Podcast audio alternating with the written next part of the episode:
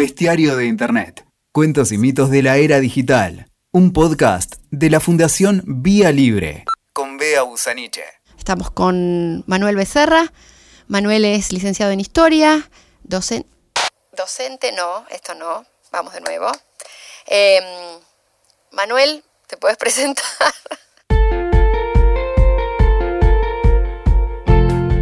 Soy Manuel Becerra, soy profesor de historia este, en secundaria y trabajo también en formación docente en una materia que parecida a historia y ahora en Universidad de Buenos Aires. Bien, vamos a charlar con Manuel sobre los mitos de la tecnología en la escuela. Si hay eh, mito fundacional de la sociedad de la información y todo el discurso que ha construido esta, esta corriente de establecer las competencias necesarias en el siglo XXI. Eh, hay uno en particular que viene de varias décadas ya, pero que, que, ha profundizado y ha calado mucho en la sociedad, que es la cuestión de la relación de los chicos, los niños, niñas, adolescentes, con la tecnología y esta construcción de los nativos digitales, que es un concepto que aparece hace varias décadas ya, pero que se ha usado muchísimo y que ha sido justificación o fundamento de muchas políticas públicas educativas a nivel global, no solo acá en Argentina. ¿Qué tenés para decirnos sobre los nativos digitales? Eh, esto era una discusión, ya me acuerdo durante el programa Conectar Igualdad, ya, ya se daba esa discusión. Me parece que, o sea, hay una cuestión ahí obviamente generacional y, capaz que lo que habría que hacer es definir, bueno, un poco se define, los millennials, los centennials, digamos, hay algo de eso para marcar en todo caso temporalmente cuándo ha nacido cada generación. Pero ese nacimiento no marca, digamos, un, saber especial, digamos, no nacen sabiendo, que era una, cosa que se planteaba inicialmente, no nacen sabiendo sobre tecnología. Lo que sí me parece que es importante es que hay una, como le pasa a todas las generaciones que hemos vivido y que estamos viviendo, hay una pérdida de la dimensión histórica del momento en el que nacimos. Quienes tenemos 40, 35, 40 en adelante, hemos conocido el mundo analógico, hemos conocido sus lógicas y hemos conocido sus sociabilidades asociadas. Este, digo, llamar por teléfono para hablar con una chica y que te atienda la mamá y este, y no poder mandar Eso es toda una experiencia que los chicos no tienen. Eso es toda una experiencia que los chicos no tienen este, y que desconocen por completo y que desconocen la lógica de eso. Desconocen la lógica de no, de no poder manejar los horarios para consumir un contenido cultural. El mundo analógico te daba un momento donde pasaban un programa de televisión en los cuatro canales que había. Aparte en Argentina ingresó más tarde respecto de, de Occidente, digamos, o de Occidente desarrollado, a esa lógica, con lo cual había también en los, hasta los 80 una cosa muy, muy rígida en términos de consumo cultural y de cómo se habilitaban las plataformas. Me parece que viene por ese lado. Y los pibes desconocen por completo esa, ese, esa lógica. Esa, esa ausencia de esa dimensión histórica, bueno, los hace naturalizar la lógica, la propia lógica del mundo en el que viven y en el que, en el que crecen, como también nos pasó a nosotros. Nada más que nosotros hemos visto una hemos visto, hemos sido testigos de una transformación descomunal en los últimos 35 o 40 años en este tema. Pero no nacen sabiendo, no nacen sabiendo manejar dispositivos. Lo que sí nacen es teniendo eso de entrada. claro, como un, algo dado, un objeto que ya está con ellos y que... Está con ellos, está en la casa, está dado, forma parte de la dinámica familiar eh, como un objeto de uso cotidiano. Lo que no saben es, en todo caso, como nadie sabe, porque eso se aprende y eso depende de las condiciones materiales este, de existencia, lo que no saben es cómo hacer un uso de eso. Y después depende en qué casa crezca cada uno, eso va a tener distintas posibilidades, digamos. Se dijo también en una época que Internet iba a matar el libro. ¿Y eso cómo se relacionan hoy los chicos con los libros, con el estudio, con el acceso a los materiales educativos en la escuela? Yo creo que eh, en los lugares, en los grandes centros urbanos, por lo menos, eh, sí es cierto que eh, los nuevos formatos de tecnología, los nuevos formatos de, de, acceso a materiales o de materiales de la bibliografía, por ejemplo, efectivamente puede ir, puede obviar el libro. Yo distribuyo un PDF entre mis alumnos en vez de manuales. El PDF es, es de un manual. Claro, es Yo- un, un escaneo de un eh, manual claro, que existe escaneo- en es- físico. Esto, esto no es legal. Yo, yo escaneo, hago una selección, digamos, de, manuales que, que están en formato físico. Este, hago un escaneo seleccionado, armo un archivo y lo distribuyo vía Bluetooth o vía WhatsApp o vía Telegram. Y los pibes tienen eso en su celular, a veces lo pierden, a veces se rompe, a veces se bloquea, lo buscan por otro lado, eventualmente se manda por mail, no usan mucho mail, lo tienen más que nada para habilitar cuentas en las redes sociales, pero no, no le dan un uso cotidiano a la, casilla de correo electrónico, por lo menos en la adolescencia. Mi hipótesis es que es probable que eso a medida que van creciendo le va tomando otra forma, pero de entrada no es una herramienta que usen, pero está ahí. Algunos entran a su casilla de mail para decirle, bueno, listo, no, no tenés el celular, te la mando por mail y lo abrís en tu casa, no sé. Pero eso sí, eso no, no quiere decir que ellos no tengan, ellos no lean, digamos. Lo que sí me parece que ha cambiado es la forma en que leen. Porque efectivamente en el mundo analógico había una cuestión ahí de, de dedicarle tiempo y paciencia a la lectura de cualquier cosa, no, no, no estoy hablando de un texto historiográfico, este, que es mi campo de actuación docente, sino también a una novela o a una noticia en el diario. Había una cuestión ahí de que la lectura demandaba más tiempo y ese tiempo, esa oportunidad se le iba a dar. No estoy hablando de todos los adolescentes tampoco, porque eso también depende, por supuesto, del acceso a los consumos culturales que Sí, hubiera generalizar es muy por difícil eso, también. por eso, o sea, eh, pero sí me parece que antes para aquellos adolescentes que, que sí se acercaban más a la palabra escrita, había una predisposición de tiempo que, de dedicarle a eso más relajada. Pero también nos pasa a los adultos eso. ¿Qué hay del multitasking? Eso que muchas veces uno dice, si no puedo alejarme un rato de Twitter, no puedo leer más de cinco páginas, eh, Y eso- que no pasa a los adultos. Eso es un Eh, problema. a los adultos nos pasa Sí. y lo, lo, por lo menos a mí muchas veces me pasa Sí. Que lo concientizo, lo digo, no, momento. Entonces, cuando estoy estudiando un texto en un libro, ¿eh? Me alejo de las pantallas, busco un lugar de lectura, que es el lugar de lectura, sin el teléfono, sin la computadora. Pero porque por mi generación conozco lo analógico, como decías antes. Exacto. Entonces tengo esa, esa eh, experiencia de lo analógico. Por tu generación y tu formación. Sí. además. Porque seguro. vos tenés una mirada muy crítica, digamos, de, de- de- de cómo funcionan, digamos, los dispositivos en la, en la, en la intimidad de la casa y, en- los tiempos que vos te marcás para, hacer las cosas por placer o por, por, una cuestión profesional. Y los chicos en general no. Naturalizan esto como nosotros naturalizamos otras cosas, digo. Este, porque esto es algo dado.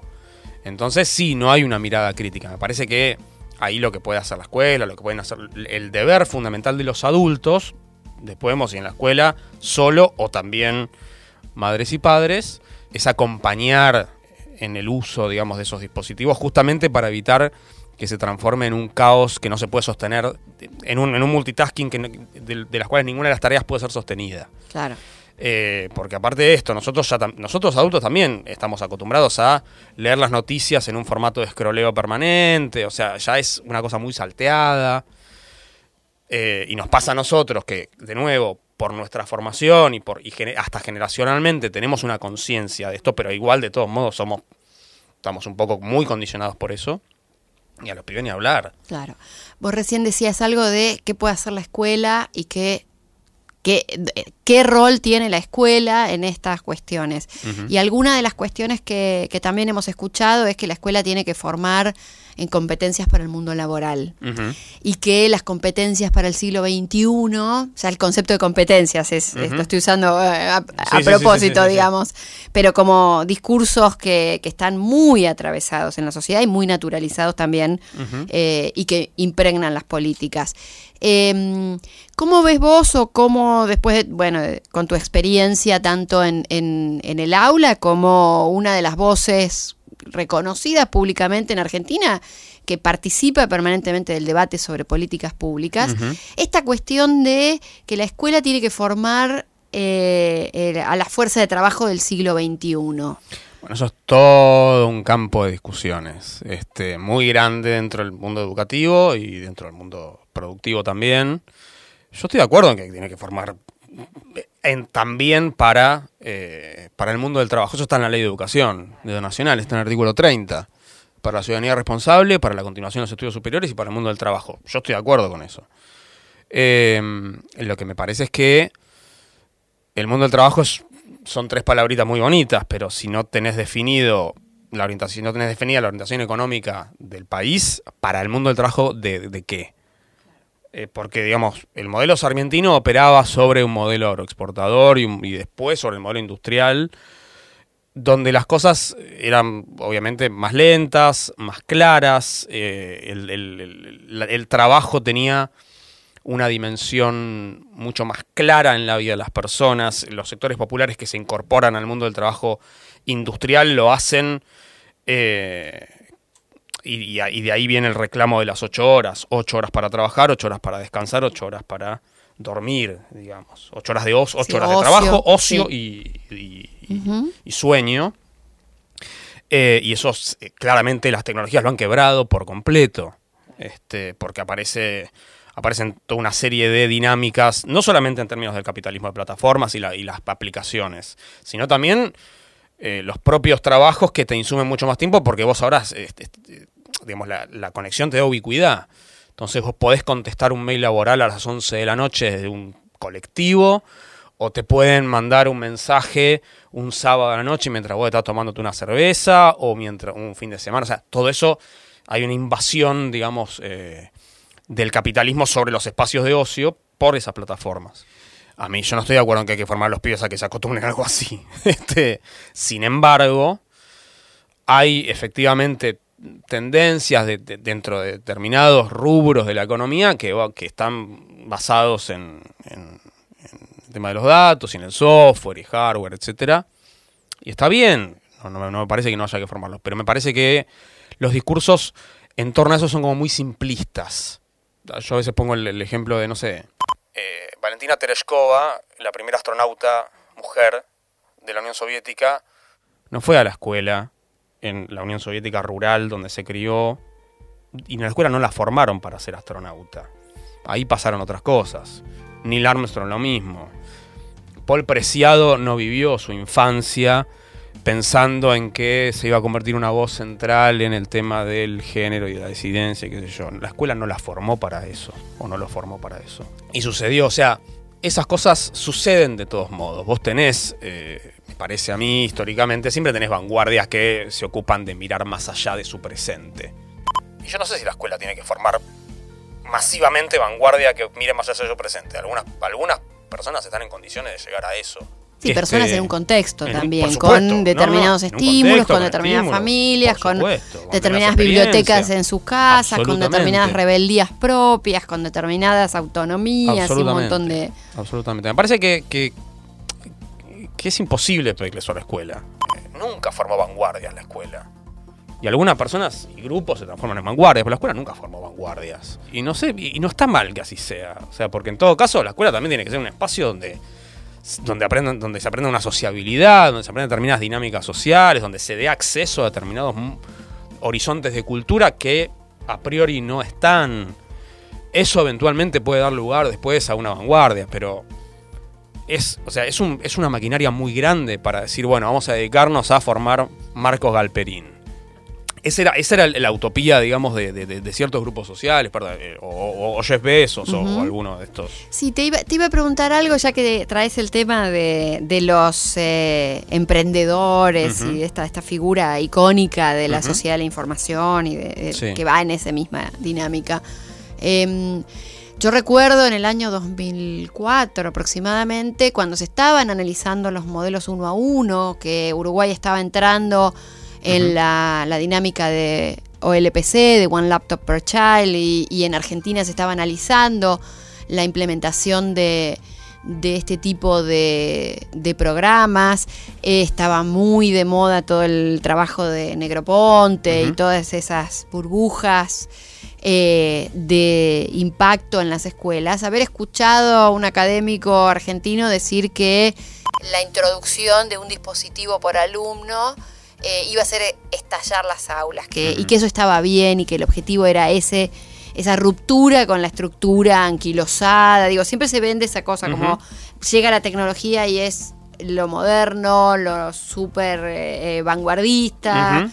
Lo que va a generar que los Sí. chicos exploten su máxima capacidad y va a destrozar aquello, aquel modelo anquilosado. Sí, un, un- un fetichismo, digamos, de- de- Absoluto. de- del artefacto. Eh, en algunos casos lo que pasó fue que la introducción del, del artefacto, del aparato, reprodujo formas de enseñar ni siquiera del siglo XX, sino del siglo XIX. ¿En qué sentido decís esto? Por ejemplo, se dio una clase memorística sobre un proceso muy complejo de historia, que es la Revolución Francesa, que es muy complejo, es imposible de enseñar satisfactoriamente en secundaria. y una de las propuestas era armar un video con una canción de Lady Gaga, con Bad Romance, que en cuatro minutos y pico, lo dura la canción, cambiaba la letra de Bad Romance por una un- un- un- con un texto que hacía referencia al proceso de la Revolución Francesa. Cuatro minutos. Por supuesto, eso a los pibes había un estímulo ahí musical que yo. Ahora, eso de ninguna manera contribuye a la comprensión de un proceso tan complejo como la Revolución Francesa. Ese ejemplo, me acuerdo que nos miramos con un compañero diciendo, no se trata de esto. Acá tenés el artefacto, el artefacto entró, el artefacto entró con su propia lógica, y esta es una forma de dar clase del siglo XIX, pero con una canción de Lady Gaga y, imágenes que, van muy rápido. No se trata del artefacto, sino de la forma en que se enseña un contenido. El artefacto no reemplaza el contenido, el artefacto puede ser profundamente reproductor de las peores formas de- de enseñar un contenido y puede habilitar muy buenas formas de enseñar los contenidos.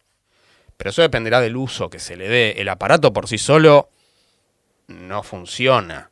Al aparato hay que darle un, un sentido, al aparato hay que darle un- una orientación de parte del, del usuario. Yo recuerdo en aquellas épocas que se decía, bueno, pongamos la computadora en manos de los chicos y después vemos qué pasa. No había, era como una exploración, casi como un experimento de, bueno, veamos, veamos qué sale de acá. Y eso fue hace 15 años, un poco más. Eh, A mí me parece que es una. Es, bien, no, no, no, no, no, sé, no sé si estoy en desacuerdo con eso. Porque lo que sí pasó, me parece, con Conectar Igualdad y con algunas experiencias de uno a uno, en el caso de Argentina, por lo menos, de Conectar Igualdad, fue que fue una experiencia muy fuerte de tal vez eh, asunción de derechos sobre determinados bienes y determinados consumos. sí, de igualación de oportunidades, igualación de en, el- oportunidades. en el acceso. Exacto, eso es un montón. Sí, claro. O sea, que un chico se sienta con el derecho de tener acceso a una computadora, bueno, eso está muy bien. sí, totalmente. Eh, pretender que eso sea una reforma revolucionaria en el corto plazo, y además con los ciclos de obsolescencia que tiene esta tecnología, que son muy veloces, eso ya era, me parece, un poco pedirle mucho eh, al programa y al artefacto. Lo que sí es cierto es que, más allá de ese tipo de iniciativas políticas, las tecnologías han entrado a la escuela y entran permanentemente. Yo soy una generación de docentes. Yo me recibí en 2010 en el profesorado. En 2009 y empecé a trabajar en 2010. Que nunca planifiqué sin la computadora. claro. La planificación de, de un año de clases es un laburo bastante denso, donde tengo que armar todo un proyecto anual a principio de año y después, clase por clase, voy armando los materiales. yo hice siempre, desde que me recibí, todo eso con una computadora. Yo no me quiero imaginar lo que eran las maestras de 1980 haciendo planificaciones y preparando materiales, 80 y ahí capaz que había alguna fotocopiadora accesible, 60. O sea, era descomunal el trabajo adicional que tenían esas mujeres y algún que otro varón sobre la facilidad que yo tengo para poder planificar mis clases con tecnologías. Y- y esto, tener acceso a contenido que yo puedo editar rápidamente en mi casa, fuera del horario laboral, y, de- y tener listo un material para distribuirlos a los chicos, a veces en fotocopia, a veces por Bluetooth o como fuere. Sí, déjame nota al pie, mayormente violando la ley de propiedad intelectual. que Bueno, no es tema de este. de hay este contenidos, hay contenidos públicos. contenidos sí, libres. y todo. Vamos a suponer que siempre hacemos eso. Pero yo tengo que poner mi cuota ahí de necesitamos una reforma porque en la escuela hace falta esto. Absolutamente. Y lo mismo con videos, y lo Claro. mismo con, con acceso a determinados materiales audiovisuales, eh, la mayor disponibilidad que no es completa, de que vos puedas ver una película en la escuela sin hacer de tanto, eh, sin que haya un solo televisor, ahora hay un dos o tres proyectores con, en el mejor de los casos, una escuela grande, pero eso, eso habilita una circulación que era mayor que antes, que no es óptima ni muchísimo menos, pero tal vez en las escuelas grandes urbanas es mayor que antes qué yo, hay algo que fue entrando, entre comillas, naturalmente, sin que haya habido una política agresiva de parte de los estados. Entró. Entraron las películas eh, con algunos dispositivos, facilitaron ciertas dinámicas escolares que antes eran más ásperas, como por ejemplo ver un material audiovisual. Eh, o escuchar un audio con un parlantito Bluetooth, yo pongo mi celular y se escucha un audio en el aula perfectamente. Antes había un grabador que había que buscar si estaba disponible, ahora eso es mucho más sencillo. Entonces, hay, me parece, en el discurso general, en el sentido común, usos de la tecnología en la escuela que están absolutamente invisibilizados y que son cotidianos y permanentes y no son revolucionarios en todo caso, pero se fueron dando muy naturalmente. Sin embargo, se pone el foco en que hay que formar para las competencias, etcétera, etcétera. Y me parece que ese uso que le damos en las aulas a las tecnologías de manera más fluida es algo que también los pibes van aprendiendo. Por ejemplo, esto, yo les paso el material, una bibliografía por un PDF. Entonces los pibes ven que el celular, además de servir para chatear y para poner stories en Instagram, además sirve como una herramienta para, eh, para leer información. Bueno, eso, eso es un aprendizaje tal vez, eso es una enseñanza. El dispositivo también tiene esta posibilidad. O a veces están los pibes con el celular y dice, no traje el material. Tu compañero sí, sacale foto. Entonces yo les digo, los celulares tienen cámaras de fotos y se ríen porque como este es buenísimo, le digo, irónicamente, y se empiezan a reír, claro. Sí, sacale fotos. Viven sacando fotos. Y... Claro, viven subiendo stories a Instagram. o sea, sacale foto al material y ponerte a leerlo y ya está. Y eso está invisibilizado y eso pasa todo el tiempo en la escuela. Todo el tiempo. Y es un uso más complejo que, el uso básico de redes, que usan los pibes natural, de manera más. Hace, hace algunas semanas eh, se publicó uno de esos típicos artículos eh, de, parrilla de los diarios, pero que traía algunos datos eh, que, nos pueden servir para, pensar. Eh, que decía que se había hecho una encuesta, creo que Google o UNICEF o una cooperación de esas público-privadas con, organismos internacionales, que había detectado que los chicos demandaban mayor formación en temas vinculados con seguridad y privacidad. A mí me sonó raro. Eh, te traslado mi, inquietud. Cuando hablábamos recién sobre las competencias y la formación para el trabajo, y también gran parte, y creo yo la fundamental, si se quiere, de la escuela es la formación de ciudadanía. Eh, y hoy también, como hablamos de competencias para el mundo del trabajo, hablamos de ciudadanía digital o ciudadanía, que también a mí no me gusta nada, nada a lo que uno le ponga digital, me parece que es parte de esta construcción de mitos que nos hacen pensar que la internet está en otro lado y que ahí hay otros derechos, otras otras cuestiones que, que, bueno, que nosotros en Vía Libre siempre estamos cuestionando esta idea de Internet es otro lado, Internet es acá, es ahora, y lo que hagamos acá y ahora, más allá de la frontera, esté en, Internet, no quita que, esté adaptado a un marco jurídico, que los derechos sean los mismos y demás. Pero cuando se habla de ciudadanía digital, se habla de muchas cosas. Eh, pero una que siempre está dando vueltas es la cuestión de la privacidad y la protección de, de los datos y de la intimidad en los chicos. en este caso, bueno, como estamos hablando de adolescencia, sobre todo. Eso es un eh, problemón. Eso es un problemón. Es un problema. Y mi pregunta, vos que vivís en contacto con, con esta generación y que trabajás con ellos, ¿Cuál es el realmente, si es que lo hay, el nivel de preocupación? ¿O ellos también entienden que hay un problemón ahí? ¿Cómo, cómo lo ven? ¿O qué hay de, Yo creo que no son muy conscientes. la privacidad muerto? No soy muy, no son muy conscientes de que hay un problema. Y en mi experiencia, eh, y estoy hablando de que yo, yo trabajo en una escuela donde no son pibes y pibes de clase media o clase media alta con acceso a determinados problemas, a, a determinadas discusiones. Entonces son discusiones que no traen desde casa, que tal vez poco y nada los consumen, que las que, están ahí, que están de oído ahí, o sea, aparecen por ahí, capaz que le hagan alguna pregunta, pero en mi experiencia no son para nada conscientes de los problemas de la privacidad que, tienen las redes sociales, sobre todo las redes sociales, y, eso genera un montón de, dificultades. Yo he tenido situaciones donde circulaban fotos íntimas de una, de, de una alumna o del colegio en el momento en el que yo estaba dando clase y justo pesqué ese intercambio en un grupo. Y armé toda una escena. Y había mucha percepción de que eso no fuera un problema. porque ella lo puso en Facebook, o lo puso acá, o lo puso allá, y entonces ya está. O se lo mandó a alguien. O se lo mandó a alguien. Porque a veces pasa eso. de- Pero después la, la propia eh, piba que, que- que en cuestión tampoco de entrada lo percibió como un problema demasiado grave. Este, entonces ahí había todo un tema a laburar. Y ahí hay una cuestión también didáctica que es... Yo armé toda esa escena y fui muy contundente en una bajada de línea. Yo bajé línea en que eso es un problema y eso no se puede hacer y qué sé yo. Pero también soy... Porque fue mi reacción inmediata. Pero yo sé que la bajada de línea no es la forma más efectiva de, de enseñar algo. Claramente. Eh, claramente, pero, par- pero aparte en términos, no, no, no, no solo... eh, no, no- no es una posición solo eh, política la mía. Realmente no es efectivo, no, no, no sirve, tiene porque sentido, no, no funciona. Técnicamente no funciona. Hay pruebas de sobra, digo, esto por, por el lado del adoctrinamiento y toda esa historia. No funciona la bajada de línea, nunca funcionó la bajada de línea. Entonces, esa fue mi reacción inmediata, pero yo sé que ahí hay algo, en todo caso lo que ellos pueden decir es, bueno, ante la situación, esto genera un problema.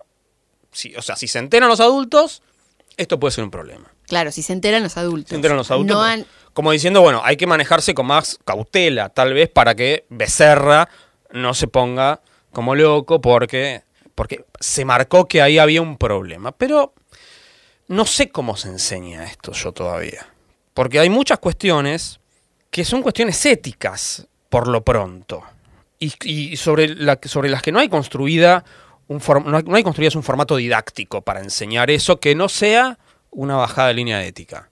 Eso es un problema para mí. Porque para todos, a mí, creo yo. a mí- para mí como docente, porque eh, yo me preocupo mucho por el- la cuestión didáctica, a pesar de que aparece mucho, bueno, pero eh, siempre hay un discurso mucho en, en muchos docentes, bueno, pero yo les dije a los chicos, pero que vos les digas, no funciona, Co- tampoco funciona con vos, docente, o sea, vos no haces las cosas porque te dicen esto está mal. El aprendizaje pasa por otro lado, es, es, es, es espiralado, es tenso, es ida y vuelta, o sea, pasan otras cosas para enseñar algo y que eso se aprenda.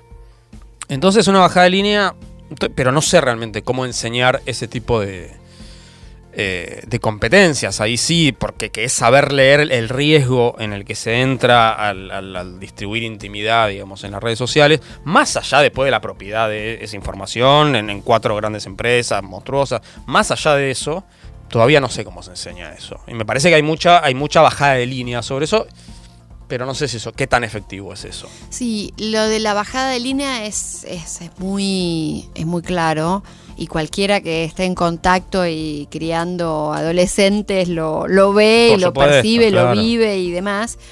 Eh, pero muchas veces se dice, porque a nosotros en la fundación se- nos llega esa demanda de, bueno, ¿qué hacemos? Y entonces siempre instintivamente pensamos en el sistema educativo. Probablemente porque no estamos como parte del sistema educativo, aunque sí sabemos que si hay un lugar donde podamos tratar de armar algún tipo de estrategia, es en el sistema educativo. Porque muchas veces nos pasa que vemos que eh, las propias familias no tienen esa conciencia. Entonces, incluso hemos visto ya, hay algún caso a nivel internacional de, de- recuerdo en Canadá hace algunos eh, meses, una chica que al cumplir 18 años eh, demanda a sus padres por haber posteado permanentemente cosas de ella en las redes sociales, eh, aún contra su voluntad. Eh, y me parece que van apareciendo estas cuestiones que tienen que ver con que la propia familia no tiene la, Ujú. la conciencia o incluso Y eso atraviesa todas las eh, clases sociales. eso atraviesa todas las clases sociales Sí. e incluso yo creo, desde mi experiencia de diálogo, no de, de- no es sistemática, sino de conocimiento de casos puntuales que sabemos que no son evidencia, eh, que la escuela pública tiene un abordaje más sistemático sobre algunas cuestiones, por ejemplo. Eh, vos ves eh, escuelas privadas que no tienen siquiera una política de publicación en redes de las fotografías de sus propios alumnos o de publicación de, de datos de sus alumnos, mientras que sí en las escuelas públicas hay Sí. un pedido de autorización, hay un pedido de... Sí, es- sí, esto es algo que muy paulatinamente ha ido entrando. Sí, yo creo que en ese sentido las escuelas públicas, por lo menos, eh, repito, en los grandes centros urbanos hay que ver qué pasa. Eh, en el interior, eh, la Argentina es un país federal, la, educación está provincializada y hay mucha diferencia, mucha diversidad. Pero a mí me parece que en todo esto que estamos hablando, la escuela pública, en términos generales, está adelante de las privadas. Porque efectivamente una demanda a la escuela pública es una demanda al Estado. Así que los que en todo caso son los, lo- los gobiernos que son conscientes de que esto es un problema, se quieren atajar de entrada lo antes posible. Eh, y efectivamente hay, hay políticas que se cumplen más o menos, pero está la bajada política de decir, bueno, no, no le puedes sacar fotos al pibe y subirla. Y mm, porque eso puede traer problemas. Entonces aparecen, pide autorización. Sí, efectivamente eso, eso te está empezando a suceder. Pero eso, cuando vos se lo presentás tal vez a las familias, la mayoría de familias dicen, sí, yo te lo firmo, pero me Claro. estás hablando de algo que no jamás había pensado. Algunas familias sí, más de clase media, etcétera, etcétera, que después suben a sus hijos, Sí, permanentemente, a Permanentemente todos ellos. ellos. pero la escuela, bueno, ok. El tema, el tema siempre cuando... Porque no es solamente la Fundación Vía Libre, todos piensan en el sistema educativo cuando hay Sí, una problemática. sí, problemas de violencia, de el sistema educativo, problemas de, género, el de- sistema salud, educativo, problemas sexual integral, es todo, todo, efectivamente. todo. Todo- O sea, todos los grupos de interés piensan que la escuela tiene una posición fundamental para amplificar. Y me parece que es bastante más complejo porque, qué sé yo, no se pueden satisfacer las demandas de todos los grupos, por un lado, y por otro lado también la escuela tiene que preservar algunas funciones propias, que son, digo, hay que, ir, hay que seguir transmitiendo la cultura de una sociedad que me parece que es central. Además aparecen problemáticas nuevas que la escuela obviamente tiene que encarar y tiene que ver de qué manera la adapta. Pero lo que, lo que sucede muchas veces cuando una escuela o, o- o un ministerio de educación demanda a determinados actores especializados, es que esos actores especializados tampoco tienen muy en claro cómo hacer una bajada al público al que le están hablando. Eso pasa mucho con ESI, por ejemplo, donde capaz que vos pones a, gente que está hiperformadísima en ESI, ni siquiera, perdón, ni siquiera en ESI, sino en salud sexual y reproductiva, y la mandas a una escuela y les hablan en chino. Porque no están teniendo en cuenta quién es el público, qué cosas saben esos pibes, qué con qué capital cultural inicial cuentan, qué cosas ya se estuvieron discutiendo. Cuando fue el debate sobre el aborto fue muy, muy claro eso, muy evidente, de cómo eh, variaba muchísimo por escuela, y en algunas escuelas esas charlas de gente hiperespecializada era, quedaban en el aire, yo las entendía. Claro, pero Cinco para pibes los chicos entendía. era un... Y el resto era... ¿De qué estamos hablando? ¿De qué estamos hablando? Eh, Y había, digo, en mi caso puntual, en ese, en ese momento, lo que sí se planteó fue, bueno, esto es un problema para charlar. Eso está, eso está bárbaro. Que aparezca la idea de que esto es algo que tendríamos que conversar. Cosa que sobre el aborto fue reinteresante porque era algo sobre lo que, en mi experiencia, la mayoría de los pibes no, no charlaban. A tres cuadras había una escuela donde había, estaba pintada de verde. En mi escuela eso era un tema que no se tocaba, pero no por tabú. No era un tema. No había llegado. No había llegado ese tema a, ese, a esos pibes y esas pibas. Con el debate se instaló. Y de repente, un una, la mayor parte de la población de, de la escuela donde yo laburo se vio expuesta a un debate que nunca había contemplado. Eso ya es un montón. Eso es un montón. Y si logramos hacer eso con las tecnologías, creo que también va a ser un montón. Claro, pero en términos de esto es un debate importante. Más que de esto no se puede hacer o esto está mal hacerlo. Y me parece que todavía estamos transitando esa, esa forma de encarar el problema. Y falta muchísimo, porque, de nuevo, eh, hay una cosa así bastante mm, instalada, digamos, en el sistema educativo desde el principio de los tiempos, que es, de nuevo, la bajada de línea, cuando en realidad es... Se trata de plantear preguntas. Si vos querés que los pibes tengan competencias para el siglo XXI, hay que plantearles preguntas, hay que plantearles ejes problemáticos que no están resueltos, me parece a mí. Hay que plantearles problemas que probablemente, de nuevo, nosotros no tengamos resueltos. Y después hay cu- cuestiones que sí son baja de línea, pero de nuevo yo tengo mis serias dudas de cómo se hace eso. Por eso a mí me, me gusta mucho más, yo también doy clase de formación ética y ciudadana, pero a mí me gusta más dar clase de historia que de formación ética y ciudadana. Porque formación ética y ciudadana implica trabajar determinados problemas con una cosa más prescriptiva. Más prescriptiva.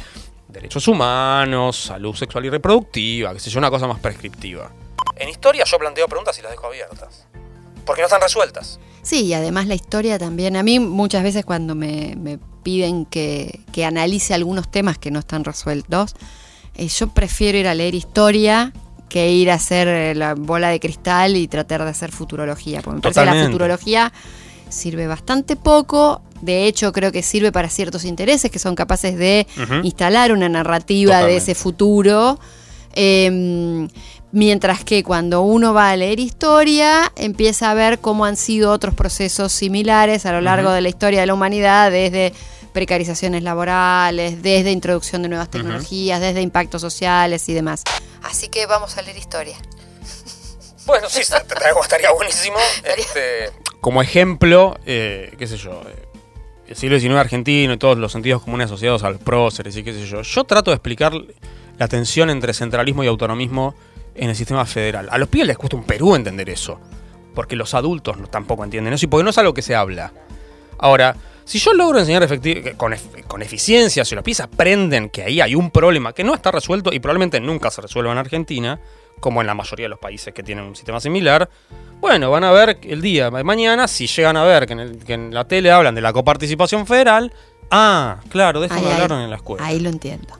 No, sé si lo entiendo, pero pues yo tampoco lo pero entiendo. Pero por lo menos tengo una referencia. pero hay una referencia. Me parece que se trata de eso, de establecer algunas referencias de problemas que pueden no estar resueltos. Claro. Es que los problemas de las tecnologías no están resueltos. Totalmente. Definitivamente totalmente. no están resueltos. Y, aparte van tan rápido y aparecen nuevos problemas más rápido, etcétera, etcétera. Con respecto a, la, cuestión de la formación, digamos, y, en el uso de las pantallas, por ejemplo.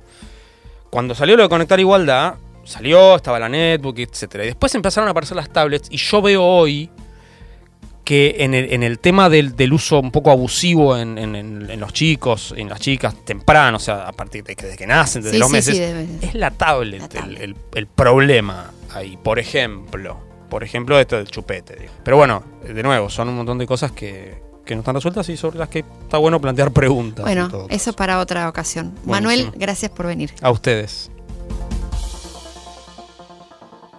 Escuchaste Bestiario de Internet con Bea Busaniche. WeToker. Sumamos las partes.